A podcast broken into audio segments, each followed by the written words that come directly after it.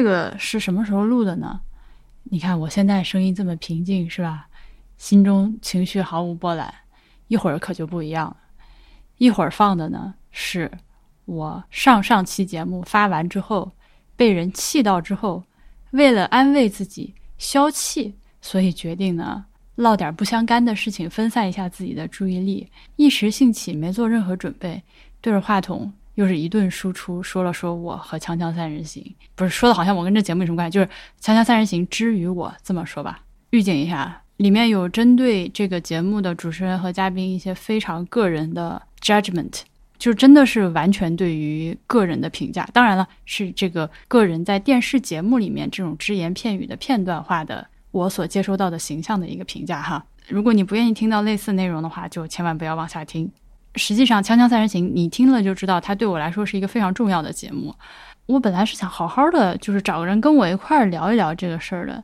呃，但是呢，我到现在也没有找着特别合适跟我一块儿聊这个事儿的人。然后那天这个录音，我自己后来听了一下，虽然说有些情绪，但是说的都是心里话。我想了想，就放吧。等我找着合适的跟我一块儿聊这个话题的朋友，咱再更一期。反正人家《锵锵三人行》做了二十年了，可说的事情实在太多了。我今天只是掀开了一点点，浅浅的掀开了一点点我个人看法的表皮的表皮。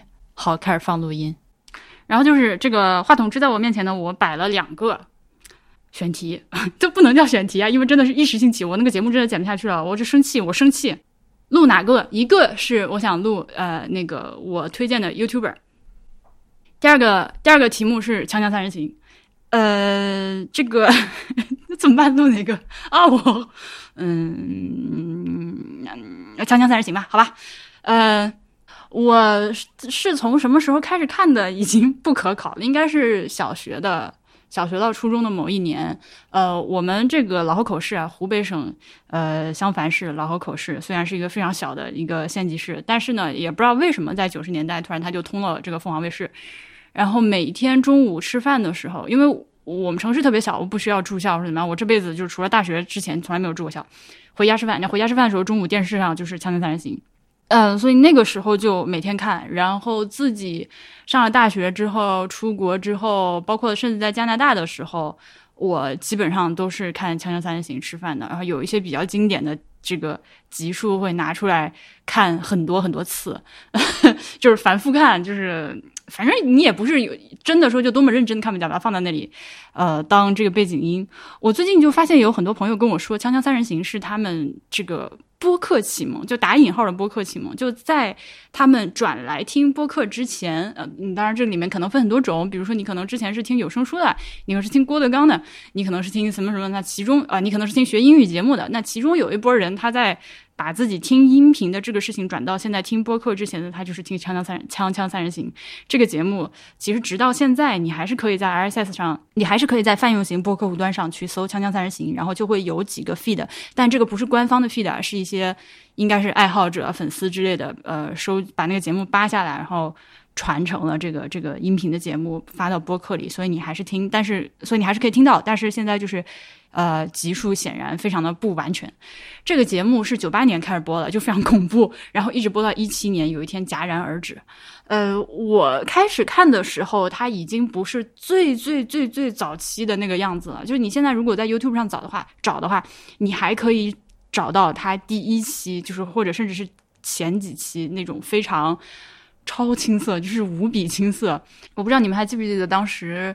《锵锵三人行》的广告是窦文涛，还梳着一个三七开的那个头，戴个圆眼镜，然后呃衬衫马甲出来说：“哎，这回我把宝全压在《锵锵三人行》上了。”这是当年的广告，对吧？而且，呃，越是早期的节目，你会发现它这个嘉宾流动性越大，而且大牌明星越多。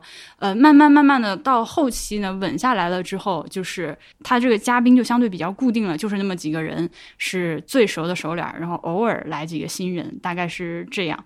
包括早期的时候，就是周一到周五是一般的聊天，然后到了。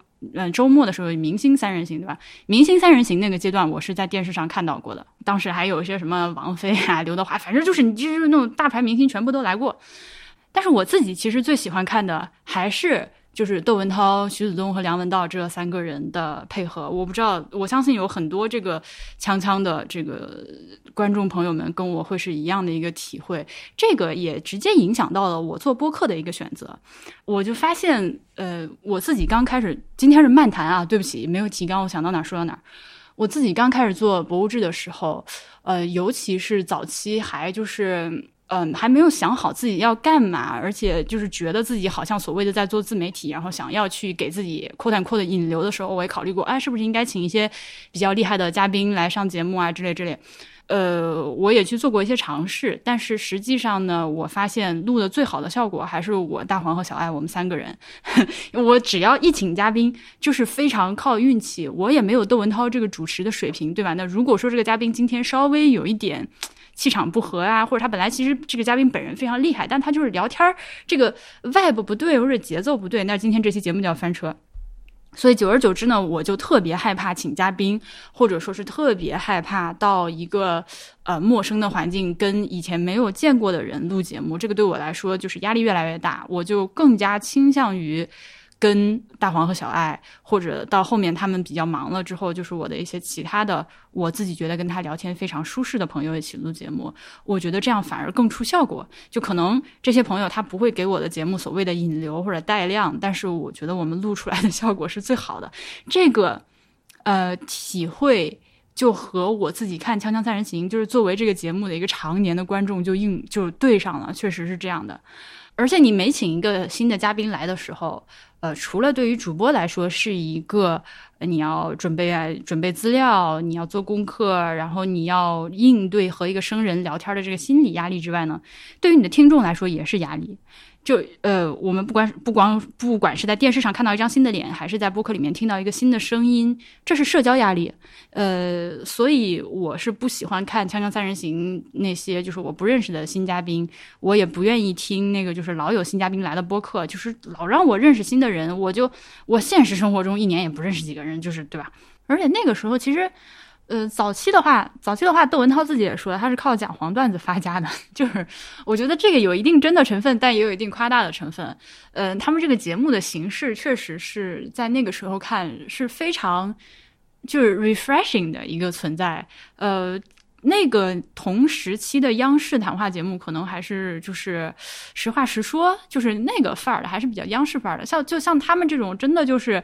三个人围着一个小桌子就开始开始说，然后反正就说二十多分钟，说到哪儿是哪儿，中间还强行要进广告，然后会有可能要说脏话，然后中间还会讲黄段子。这种节目在电视上真的是，这种节目在电视上确实是独一份儿。呃，这是一方面，是形式上的这个优势。另一方面呢，我觉得窦文涛他早期我是非常，呃，就是放在当时看的话，我是我是觉得他很厉害的，他是真的，呃，这个聊天的功夫。是很好的，就是他会聊天儿，这是一个很难的事情，尤其是你如果自己要去做一些谈话节目的主持，或者你自己录过播客的话，尤其是跟不熟的人一起，一上来就要开始聊天的话，你就知道这是个很难的事情。就这个节目，它确实对我影响还挺大的，呃，而且我通过这个节目也认识了一些我非常喜欢的和和一些其他我非常讨厌的人。呃，我们先说窦文涛好吗？这个完全是针对个人的 judgment。窦文涛，我这几年越来越讨厌他了。窦文涛是个非常有意思的人，interesting。我曾经很喜欢他，但我现在越来越讨厌他。我讨厌他有这么几个原因啊，呃，一个是他就是这个直男的发言，对吧？经常哎，这个美女的美腿，今天穿了件什么什么衣服，他上来一定要评价女嘉宾的这个外貌。哎，义军来了，小君君今天化了个妆，是吧？就会讲这样的话。我必须说的是，我当年看这个节目的时候。我并没有，就是像现在这样听到这种话的时候会感到生气，就觉得啊，OK，他就是只是拿这个当个起兴，就是发语词啊，关关雎鸠，咱来了之后先表扬一下女人多漂亮，真是把女人当成一个物件。Anyway，那个时候不觉得，那现在。再回头看，就发现这个东西是我所不能忍受的了。呃，我记得他那个 比较著名的有很多，哎，其实很多事情啊，这毕竟这个节目做了十几年，是吧？做二十多年，做多少年？九八年到一七年，对，这样做做将近二十年，有很多很多的名场面。比如说他被那个付小田怼啊，说你不要这个，就我们聊天就好好聊天，你不要夸这个长相。或者他说那个彭丽媛说，哎，什么样的人才能配得上你啊？你嫁了个什么样的老公啊？是吧？所以就有很多人说这个节目是不是因为这个原因被停播了？We don't know 啊，就不至于，可能我估计也不至于，那个太久远之前的节目了。说这么多。这是这是其一，这是其一。但是我倒觉得呢，就是呃，窦文涛，或者我更亲切一点的称他为文涛啊，他现在在我心中是一个我已经不是很喜欢了的叔叔，或者就是亲戚，就那种以前觉得这个这个亲戚叔叔这个小叔还挺挺有意思的一个小叔，还挺酷的，挺想跟他玩。现在就是嗯，离他远点那种，就是我我跟他还是非常，我内心感觉还是蛮亲切的一个人，但是我不喜欢他啊。那他呢？是其实你能经常看到他在节目里面去聊关于女人，呃，《锵锵三人行》的一个核心话题就是女人。那他。把自己对于女人的看法，在这二十年的节目里面反复、反复、反复、反复的拿出来讲。你如果这个节目看多了之后，你几乎可以说，你完全了解了窦文涛这个人对于女人的审美是什么样的，对于女人的要求是什么样的，对于女人的幻想是什么样的，以及他的面对女人的自卑是什么样的，清清楚楚的全部都展示在他的节目里面。你要说他有那些我刚刚说的那种嘴上犯个贱，或者说是调戏个女孩子这种事情呢，我倒觉得也算坦荡。而且我看他就是这两年的节目呢。也多少对这件事情有一点反思，这么大岁数了还能稍微有一点进步，我觉得也就还行吧。啊，这是这是这个呃这个对于女性的这个态度问题。你看他他有一个非常经典的发言，就是啊，我不尊重女性吗？我最尊重女性了，我最爱女性了，我多爱你们女人啊！你们女人伟大，对吧？他就会说这种话，但他实际上呢又是非常直男的那一套。这是这是关于女人。再一个呢，就是窦文涛这个奇怪的性格。年轻的时候看他的节目，就我。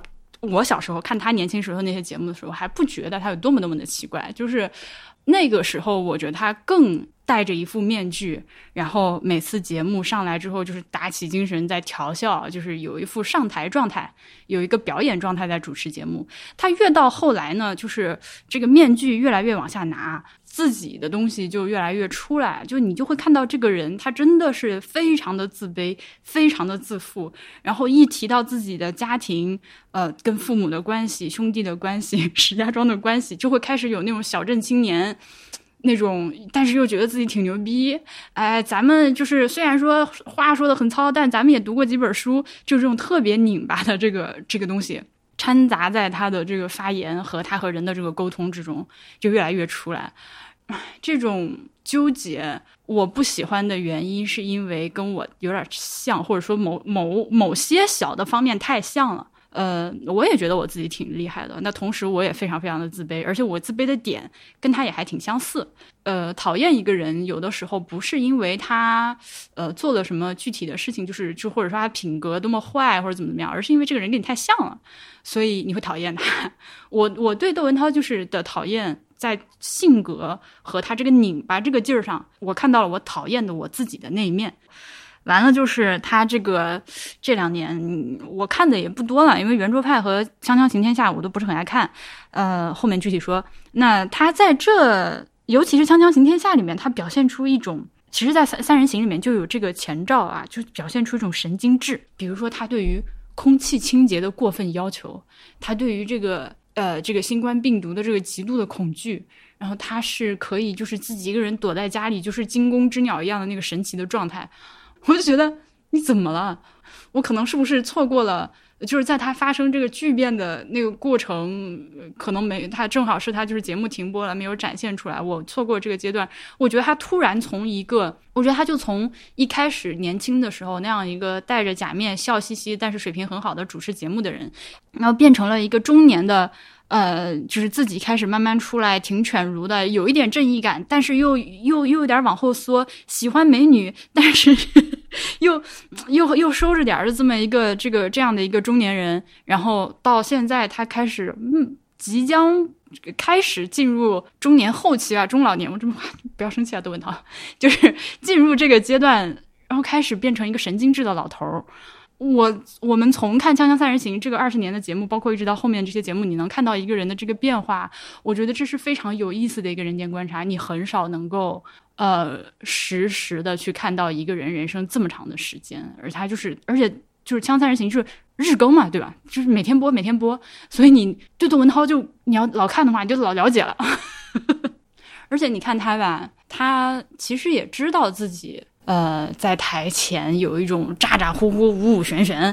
他有的时候，你你为什么有些朋友就是觉得《锵锵三人行》不能听音频，一定要看脸呢？是因为这个。包括窦文涛或者嘉宾，就是脸上有时候就是这个演绎会非常的厉害，就是他会呃，哪怕是在他中年之后，就是稍微开始做自己的之后，还是会忍不住要哎，突然间来一下什么这个 哎，你们这个呃什么跳大绳什么二人转，马上就上了炕啊之类的这种这种表演还是有的。然后他又经常这一点跟我也很像，就是今天觉得在外面又说错话了，比如说我今天是吧？我又造成了别人的困扰，就我实际上根本没有想要冒犯谁，但是我造成了别人的困扰，或者说我今天又造了口业，我又，呃，这个这个没有控制住自己的情绪，那个话说的太狠了，怎样怎样？那我到了这个晚上睡觉的时候，一个人躺在床上，就会开始，哎呀，我后悔，我今天不应该这样，我今天情绪又太多了。然后就窦文涛呢，他也有这种反应，就说：“哎呀，今天我们的这个我说的这个什么什么话，做的主持的什么什么又丢人了。”他也有这种反应，所以这也是我从他身上看到的一个镜像的部分。还有就是，我不是一直以来特别讨厌，就是这个，尤其是小红书上那套那个网络用语啊，是吧？但是呢，咱就是说这个词，我不讨厌的原因，是因为咱就是说这个词是窦文涛的口头禅，他多年来一直就这么说。所以，当这个咱就是说流行起来的时候，对我来说其实真的没有什么障碍。我有负门槛，就是我需要非常努力的不去说它，因为我平常就是说的。我又非常不想显得我好像在讲网络热门词汇，但大家我不知道，你你可以去观察一下，就是窦文涛经常说，咱就说。那后面呢？那个一七年停播，就是他们停播之前的最后一期节目，好像是讲了某个电影。嗯，我看一下啊，好像讲了敦刻尔克，对吧？呃，然后就突然间没了。那个时候给我的感觉就非常的，呃，反应不过来，因为我对就是他其实现在想想非常像一个，哎，我怎么居然有一点要哭？他现在想起来其实非常像你一个很好的朋友突然就是，呃，出意外死了的那种感觉。你从小跟他一起长大，真的是要从小学开始从小跟他一起长大，然后有一天他咔没了。而且呢，你还不在他身边，你也没有办法参加，他也他也这个因为各种原因也不能举办葬礼，呃之类之类的，就是没有一个形式就完事了，呃，那你就只能 通过去网上找当年的这个录音录像来缅怀一下《锵锵三人行》的音容笑貌，而且就像很多这种突如其来的这个 灾难一样，是反应我是反应不过来的，就我当时是觉得哦停播了，然后。过了蛮久，这个后劲儿才上来，就是发现自己有一个好朋友没了。他们到了后期，呃，而且到了后期，就是这个不光是节目的这个嘉宾稳定了下来，形式相对稳定下来，而且他们谈的内容，你也会发现，呃，从一开始就是特别没正形，开始慢慢的越来越多的去谈到一些，呃，社会话题啊，这个社会所谓阴暗面的话题啊，一些需要就值得我们更多关注的一些。开始往视频这个方向去，然后所以也就越来越危险。这我想是为什么后来就是遭到了停播的命运。那个时候经常他们在播嘛，他们在播，下面就就就会就有的时候会在那个时候应该是微博吧，我都不记得了。呃，反正我就看到有一些评论说：“哎呀，危险！你们胆子真大，是不是？这个节目是不是不想办？”经常会有这样的反馈。而且还有一个就是常年的梗，就是窦文涛吐槽自己节目组穷，说：“哎呀，你们这几个嘉宾来了这么多年，十几年了，通告费从来没有涨过。这个我们面前摆的这个，不管是加多宝还是什么东西，哎，这个钱也到不了你们手上，怎样怎样？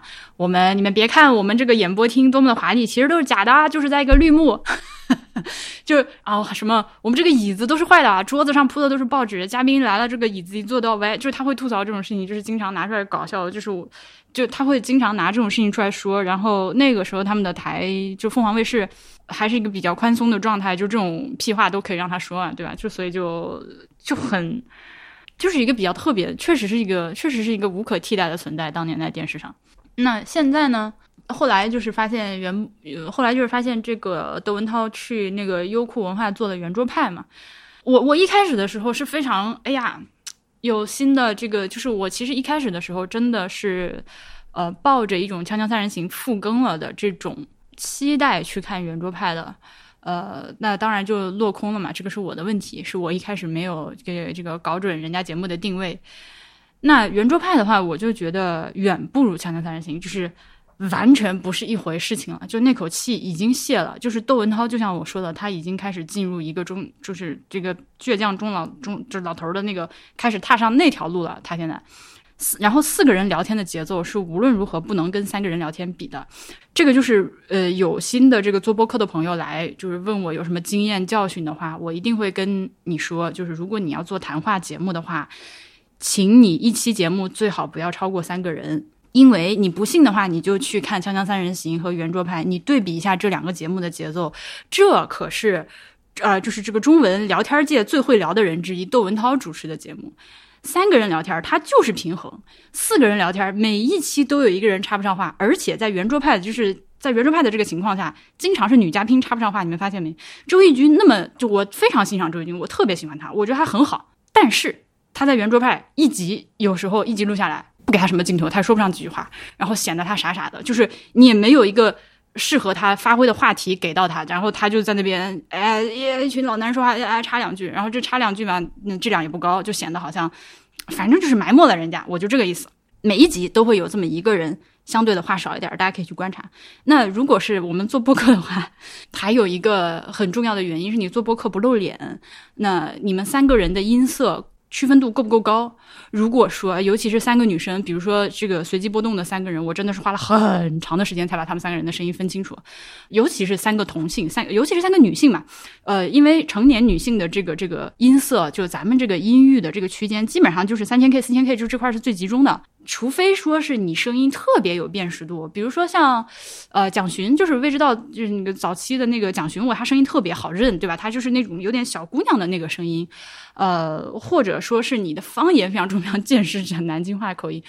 那么在这种分不清其实谁谁的情况下，其实三个人是上限了。我我我相信很多朋友们都有不少播客，就是你其实听了蛮久的，这节目特有意思，但你到最后搞不清楚谁是谁，就是大于等于三个主播的节目，你听很久就是啊，其实就是听个内容，也不知道谁是谁。好，扯回来，呃，再后来做了这个《锵锵行天下》，我就几乎没有看了。嗯，我可能就是看了几十分钟，可能总全部时间加起来不到一个小时。我对于这种综艺类的节目就天生不是很感兴趣，呃，所以看的也不多，我也没有什么发言权啊，我也没有任何自己的意见，就是看的比较少。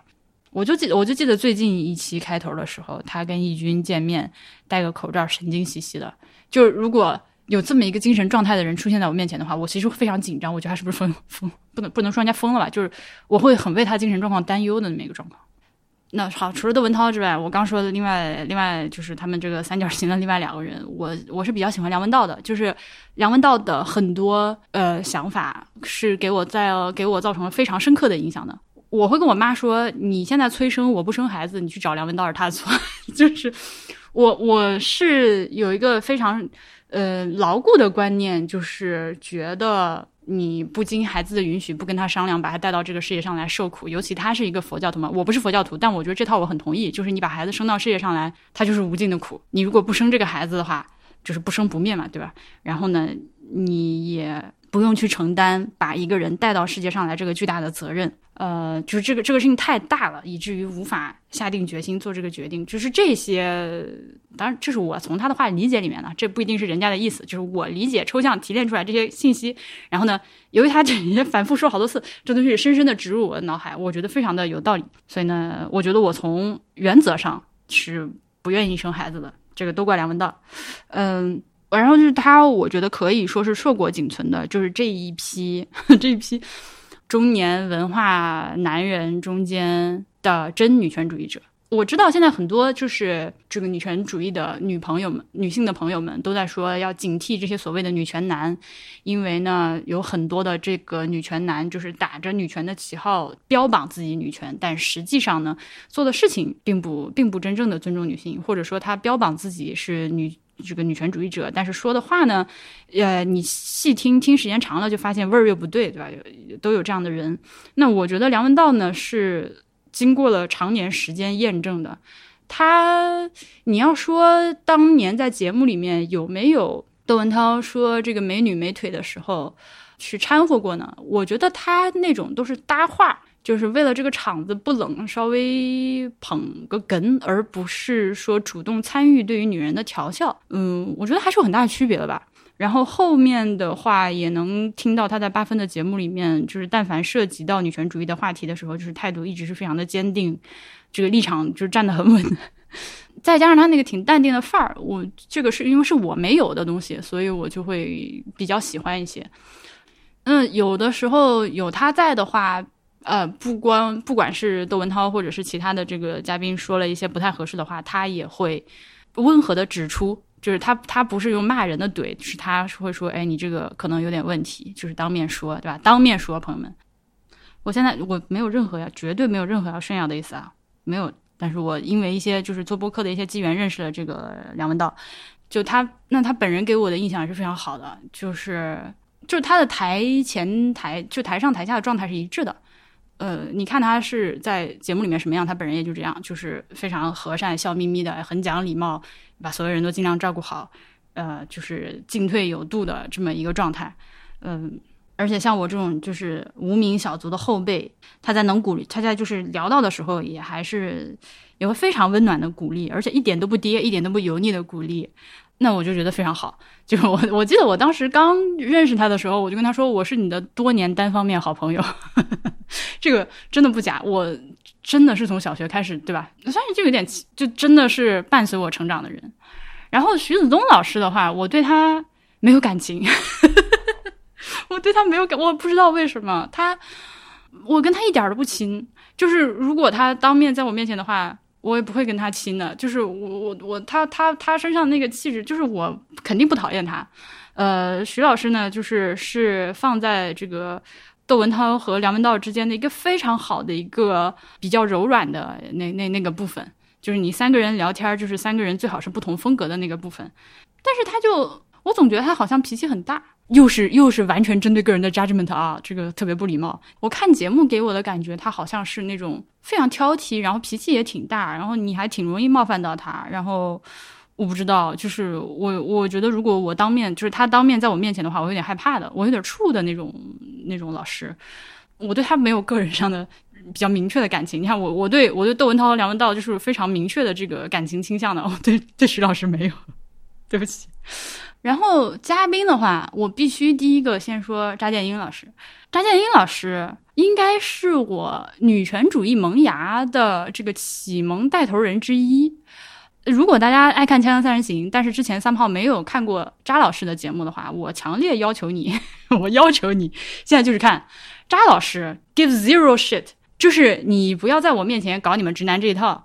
他就是也是觉得这个对方男的说的话让他不舒服了之后，他当场就是甩脸子，坐在椅子上就是整个人就手就抱起来开始，然后就开始反驳。倒是一般这种时候，文涛作为一个主持人还在旁边打打圆场什么之类的。呃，他的这种面对男人的就在电视上这种公开的场合一点都不怵的这个样子，当时就是可能当下我这个人真的很迟钝啊，就我当下看的时候可能没有那么呃明确的就说，哎，他好，我也想像他这样，我我我。我没有那么这个机敏，我感受力很差，就是要过呃很久。我自己在日常生活中也遇到一些说出了这种让我不舒服的话的男的，呃，也女的也有啊。我就是就是女的也有厌女的，对吧？这个很正常。或者不光是性别方面的话题吧，就是一些各个方面，就是我觉得我非常不认同的话的时候，然后我又不敢讲，我回来自己就委屈说，哎，我为什么刚刚当时不说？我在经历了这种。这个这个这个心里打小算盘这个委屈之后，你再来看扎老师的节目，就觉得我操哦，还可以这样，对吧？我刚刚不就经历了这样一个情况吗？我就应该像扎老师这样怼回去。他这个也是给了我很大鼓舞的。他的这种我不跟你，我不吃你那套 bullshit，就是你我不同意你，我就直接说，我不管你是多么牛逼的明星学者啊，或者怎么样，什么就是这个这个功成名就的男的，我不同意你，我就直说。这个扎老师给我起到了一个非常好的榜样作用。然后还有，然后再说一个周轶君，周轶君我真的非常喜欢。周轶君我就是 没有人不喜欢周轶君嘛，大家都很喜欢他。嗯，而且呢，最近我在重看以前的《锵锵三人行》的时候，就是发现，因为也可能是我自己这两年确实对这个性别议题比较敏感一点，那我会翻到一些早年他们谈到这个问题的一些节目，比如说像周轶君，他就会，我记得他谈到女权主义的时候，他就说，哦，我觉得我是一个平权主义者，呃，我不觉得。呃，就是女的应该就是要争取自己权利，好把男的压在下面啊。原话我忘了，但他就是说自己是平权主义者。这样，这个节目应该是有年头了，不是不是这两年的事情。而且包括其实我自己，大概在三年前的时候，我还是不能非常呃舒适的说出我是女权主义者这个词。我也呃，如果如果有人要跟我聊到这个话题的话，我会说我是一个平权主义者。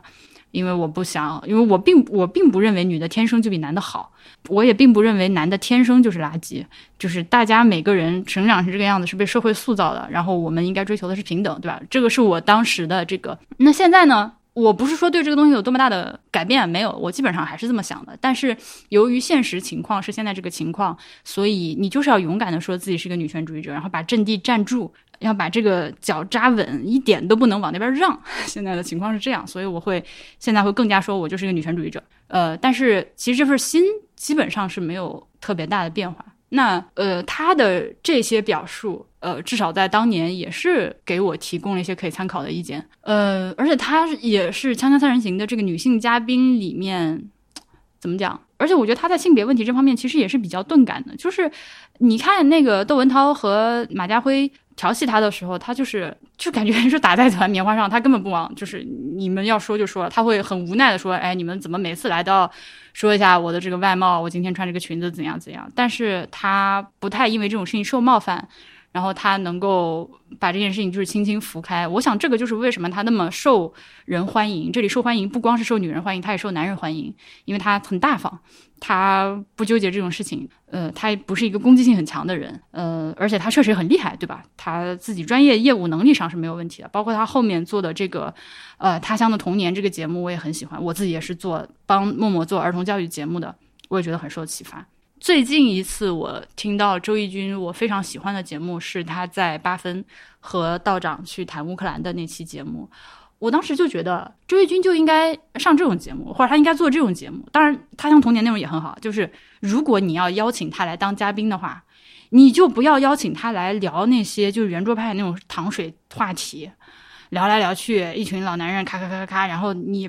这就是他也没有什么插嘴的机会，对他来说专业不对口，他自己牛逼闪光的地方也没有机会让他发，就是表达出来。我觉得这个就很遗憾。那期八分的节目，如果大家没听的话，可以去听一下。就是是最近这段时间，呃，我接触到的周轶君就是最有舞台发挥的一期节目吧。嗯，因为是聊这个战争问题嘛。然后，嗯，哎，没有做没有做功课，就是马家辉，马家辉我非常讨厌。我是我想不出来我喜欢他哪里，就这么说吧。你 你说文涛，我现在讨厌他吧，但是我对他还是就是我感觉他还是我一个多年的，就是有点讨厌的一个朋友，一个亲戚的那种感觉。但是马家辉，我就啊，首先你帅吗？为什么一天到晚说自己靓仔？我我不觉得他靓仔，我真不觉得他靓仔。而且呃，我对于男人的帅啊，岔开说一句，我不觉得你。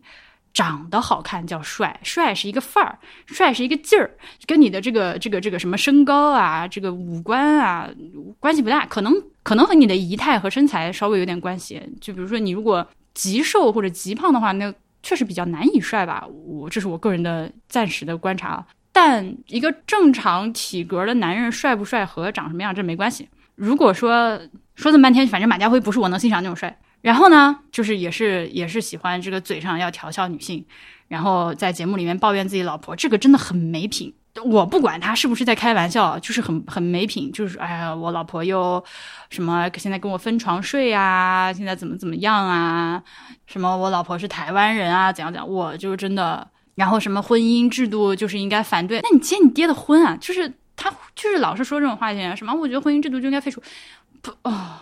然后他又是个所谓的作家，对吧？书我看了，真的挺一般的，可能比我写的好，但是或者说至少不至于像他这样，就是那么夸张浮夸的在炫耀，说我写的有多好。然后一上这个节目，逮着机会就狂 Q 啊！我出了一本新的书《龙头凤尾》，是吧？我以前就是早些年，嗯，马家辉的节目我还是挺愿意看的，就是相比起其他我更讨厌那些嘉宾来说，我还蛮愿意看的。那我现在我真是一秒钟都忍受不了他。哎，我都说饿了，这半夜了，已经十二点四十九了。还有谁？这节目嘉宾实在是太多了啊，因为他实在时间实在是过长，经典的 名场面太多。然后还有呢，就是呃一个流派，就是漂亮女嘉宾，年轻漂亮女嘉宾，这个是吧？我基本上不看。如果我点开一期，因为你《锵锵三人行》，你是在呃标题里面以及它那个呃封面上，你很难看出一眼看到今天是哪三个人来录嘛。那有时候我点进去之后，我发现又是漂亮漂亮小姑娘的时候，我就不看了。我不是对漂亮小姑娘有意见啊，我不是对林伟杰，我不是对竹又婷，我不是，我不是对他们有意见，我是对窦文涛和他们互动的这个方式让我觉得不舒服。就是我为什么要花时间看这种老男人调戏小姑娘的节目？就是我不愿意看，哪哪怕哪怕今天这期节目其实这个妹子她非常有想法，她说的话也很好，但是哎，她那个男的跟她一互动起来那个劲儿，我看就难受，我就不看。呃，我就。只愿意看，我就只愿意看，要不然是三个男的，要不然就是来一个就是非常屌，完全不惧你们这几个男的，这种女的，对吧？我刚我刚说扎老师，反正周轶君都是这种。其他的呢，我就给大家只录一期，呃，特有意思的吧，因为我也说累了，大半夜的。呃，锵锵三人行开播十五周年的时候，搞了一期特别 好笑、特别无耻的这个这个这个特别节目。这个特别节目呢，现在你在网上都还能搜到，就是十五周年特别节目。我当时就觉得电视台真的可以这样吗？我 上期节目不是跟你说播客没有人没有法律管你嘛，对吧？你爱做成什么样什么样。但是我当时看到那个《锵锵三人行》三人行十五周年特别节目的时候，我还是震惊了。他就是上来之后像那个星球大战走那个字幕一样，他说《锵锵三行》伟大伟大伟大伟大等等等等等等，然后陈诚没有正形。呃，那期节目就是这个窦文涛、梁文道、徐子东三个人，然后他其中呢还播放了一些早期的一些画面，自己也做了个回顾。我就觉得这样的一种，呃，那期节目很长，但我很喜欢，我大概看了前前前后后看了有三四次啊。那期就那期节目也给我一些启发吧，就是这种胡来。所以其实我我可能我这句话剪到前面去啊，就是我个人做播客的风格是非常受《强行三人行》影响的，具体受影响的方面就是胡来这个方面。我说累了，今天这是 day one，我们先说到这儿，然后明天我想起来还有啥再补充吧。